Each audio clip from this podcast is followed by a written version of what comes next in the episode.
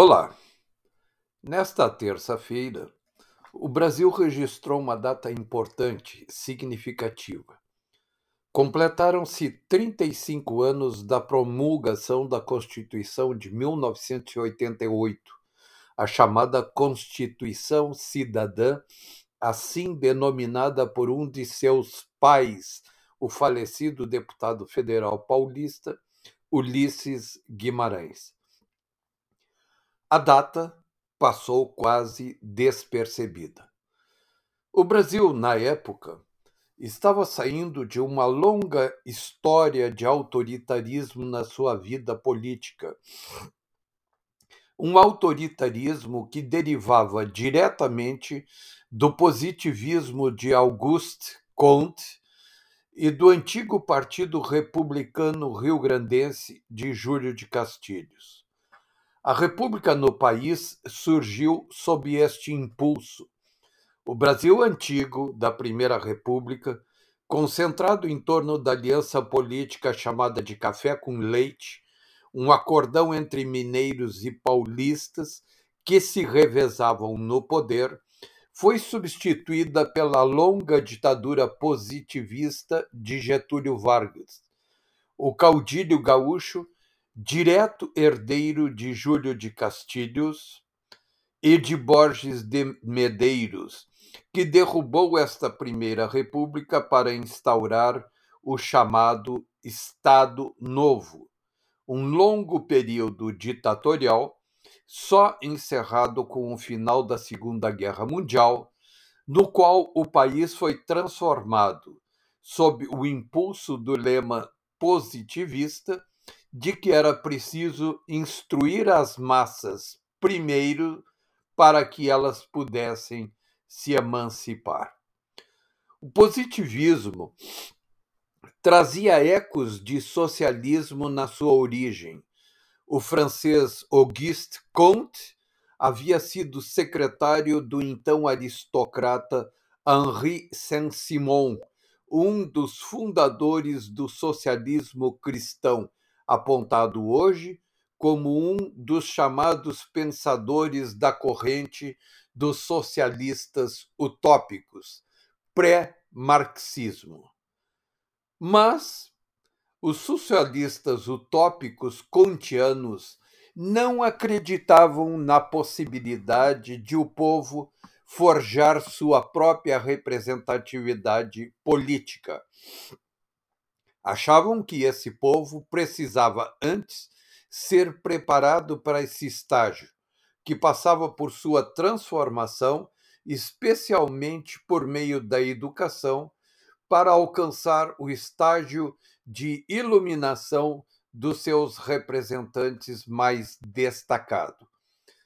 Então, temos que a República surge no Brasil como um pacto de elite que substitui o império o Estado Novo terminou e tampouco o Brasil foi transformado pelos ventos democratizantes trazidos pela derrota do fascismo e do nazismo no mundo.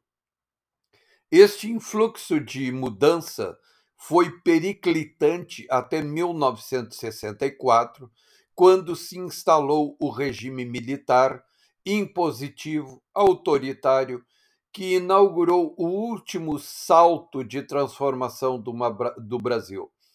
Mais uma vez, não esquecer que os militares haviam fundado a República com um golpe de Estado que destituiu o imperador Dom Pedro II. Os militares eram e continuam até hoje a ser comandados por este espírito positivista.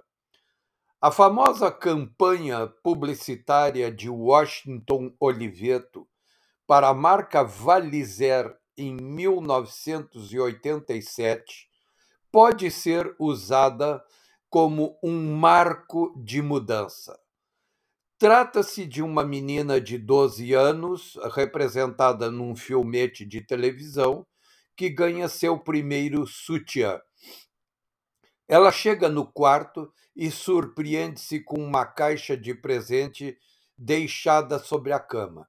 Ao abrir a caixa, fica maravilhada com o primeiro sutiã. Veste-se delicadamente, olha-se com encanto e poesia no espelho e suspira. Como é lindo! Como este sutiã me deixa feminina. Voltaríamos ao assunto, colocado aqui como um introito para que as pessoas entendam como se dá a revelação da representação popular no Brasil. O regime militar não teve assim uma duração tão longa. Ele se instalou com todo o seu rigor a partir de dezembro de 1968, quando foi editado o Ato Institucional número 5. E permaneceu sob a dureza desse regime até outubro de 75, quando aconteceram os primeiros eloquentes sinais de seu desgaste. Costumo dizer que a chamada, entre aspas, ditadura militar aconteceu neste mês, o, o encerramento dela, né? quando se registraram as primeiras grandes manifestações nos episódios das, das mortes do jornalista comunista Vladimir Herzog, membro do Partido Comunista Brasileiro, o PCB, e do operário Santo Dias, este último era membro da Pastoral Operária da Igreja Católica, fundada e dirigida pelo cardeal Dom Evaristo Arnes. Santo Dias também era um comunista do PCB, infiltrado no movimento esquerdista da Igreja Católica. As manifestações populares levaram o então presidente militar Ernesto Geisel a destituir o general Edinardo Dávila Melo do comando do poderoso Segundo Exército em São Paulo e a desmontar o poder do chamado Grupo Militar da Linha Dura, liderado pelo ministro do Exército General Frota, que ameaçava o seu poder. A partir de Geisel, nada mais restava senão o encaminhamento da devolução pelos militares do poder político no país aos civis. Mas o fim do regime militar se prolongou ainda por dez anos, só se encerrando em 1985.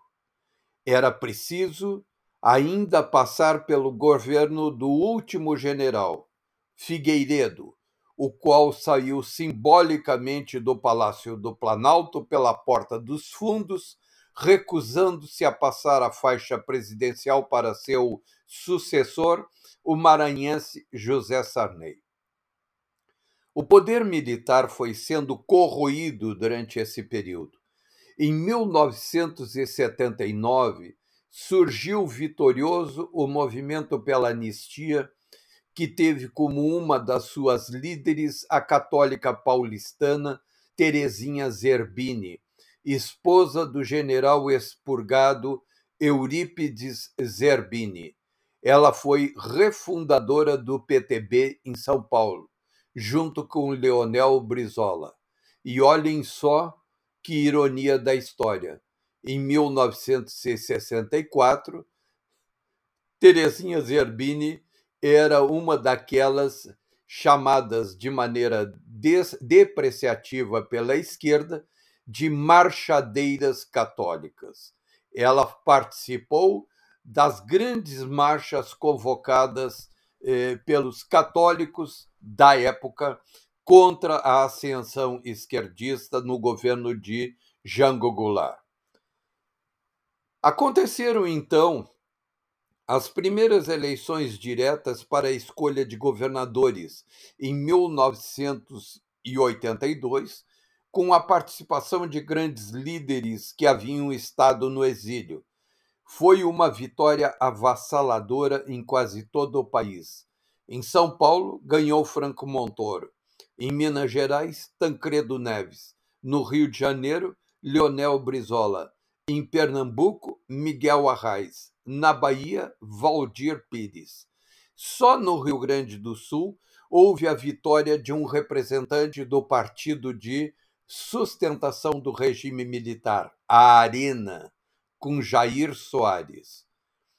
A esse movimento sucedeu-se a eleição direta para a escolha de prefeitos de capitais e grandes cidades que não tinham eleições diretas porque haviam sido declaradas áreas de segurança nacional.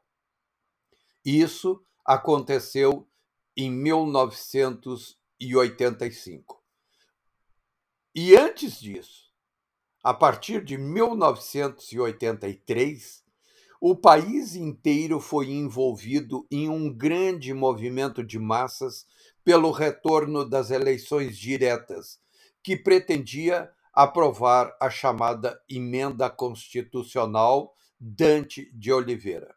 Essa emenda foi derrotada no Congresso e o regime militar terminou com um acordão de transição de poder, com os antigos representantes da Arena transferindo-se para o MDB, o que permitiu a vitória de Tancredo Neves no antigo colégio eleitoral. Foi a última eleição indireta no país, em 1985. Foi a experiência das mobilizações populares de 1983 em diante, da emenda das diretas já, que levou o Brasil à Constituinte. Essa foi novamente um pacto excludente da cidadania em sua elaboração. Deputados federais eleitos para um mandato comum foram também incumbidos do papel de constituintes. E a Constituição de 88 foi um grande pacto nacional realizado entre os representantes do capital, dos sindicatos, das corporações públicas. Foi um festival de lobismos exclusivistas na elaboração da Constituição promulgada no dia 5 de outubro de 1988, a Constituição brasileira é um imenso cobertor de retalhos que fica recebendo modificações quase todos os dias desde então, especialmente nos últimos tempos, pelo influxo da hermenêutica do Supremo Tribunal Federal a arte de interpretação dos textos jurídicos em uma usurpação ampla dos poderes legítimos da população brasileira. Esse sistema já caducou e faz tempo. Ele começou a ser desvendado, especialmente pelo setor publicitário brasileiro, a partir da década de 80. Em 1987, em plena Constituinte, antes mesmo da promulgação da Constituição em 88, e agora voltamos àquele assunto falado ali atrás, surgiu a campanha publicitária chamada O Primeiro Sutiã Ninguém Esquece, a famosa campanha publicitária de Washington Oliveto para a marca Valizer. Ali, o mundo publicitário flagrava a grande transformação em curso no comportamento do brasileiro. Ainda nessa década de 80, os brasileiros passaram a. corrigindo. Os publicitários passaram a estudar o comportamento dos brasileiros, dos cidadãos comuns, aqueles que sempre são convocados a dar apoio, mas nunca a sentar à mesa para decidir.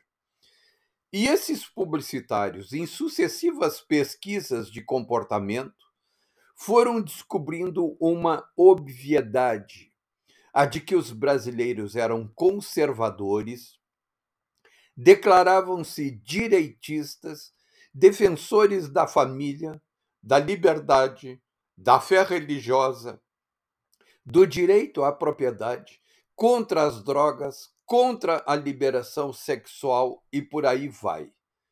Isso serviu para deixar a nu uma gigantesca contradição da vida brasileira. uma esquizofrenia da política nacional. Os brasileiros, direitistas, conservadores, em sua grande maioria, de mais de 65%, não tinham representação política, não se sentiam representados. Foram sendo levados por distintas correntes esquerdistas a votar em soluções que se revelavam defensoras de teses contrárias à verdadeira índole popular. Também ocorria um outro fenômeno singular. Multidões superiores a 50 milhões de pessoas revelavam-se verdadeiras empreendedoras populares, com suas iniciativas próprias na economia informal, sem vínculos com o emprego formal, mas gerando renda. Essa imensa corrente, que não recebia benesses do Estado, também ficou sem representação política por um longo tempo, soterrada pelo Pacto de 88, essencialmente estatizante, decorrente do pensamento politicamente econômico esquerdista, neo-keynesiano, derivado da escola cepalina da Comissão Econômica para a América Latina e órgão da ONU fundada no Chile. Foi lá que se gerou o pensamento dominante na política econômica brasileira desde a década de 50, derivado de Celso Furtado.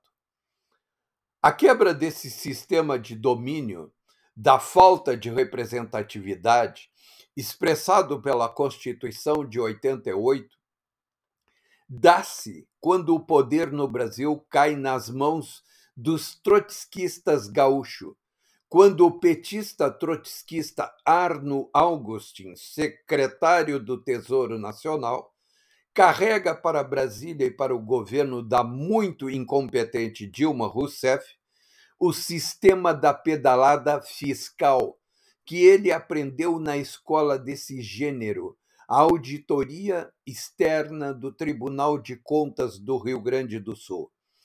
Tratava-se de mascarar as contas públicas gerando gastos permanentes sem cobertura na arrecadação, que causaram um tremendo buraco nas finanças do Estado Nacional, provocando imensas perdas para a população. É nesse contexto que surge o conservador Jair Bolsonaro, o antipoliticamente correto, e o povo se sente então representado pela primeira vez, vendo antigas pautas suas sendo defendidas e aplicadas no dia a dia. E não são pautas propriamente no campo moral, mas no econômico mesmo. O povo, conservador, empreendedor por natureza, quer o Estado fora de seus ombros, quer liberdade para tomar conta de seu presente e futuro. E isso está acontecendo. É isso que explica o amplo apoio a Bolsonaro em gigantescas manifestações públicas, mesmo em plena pandemia do vírus da China. E o esvaziamento completo das manifestações que as esquerdas, defensoras do status quo e outros do mesmo gênero tentam convocar com grande insucesso e fracassos contínuos.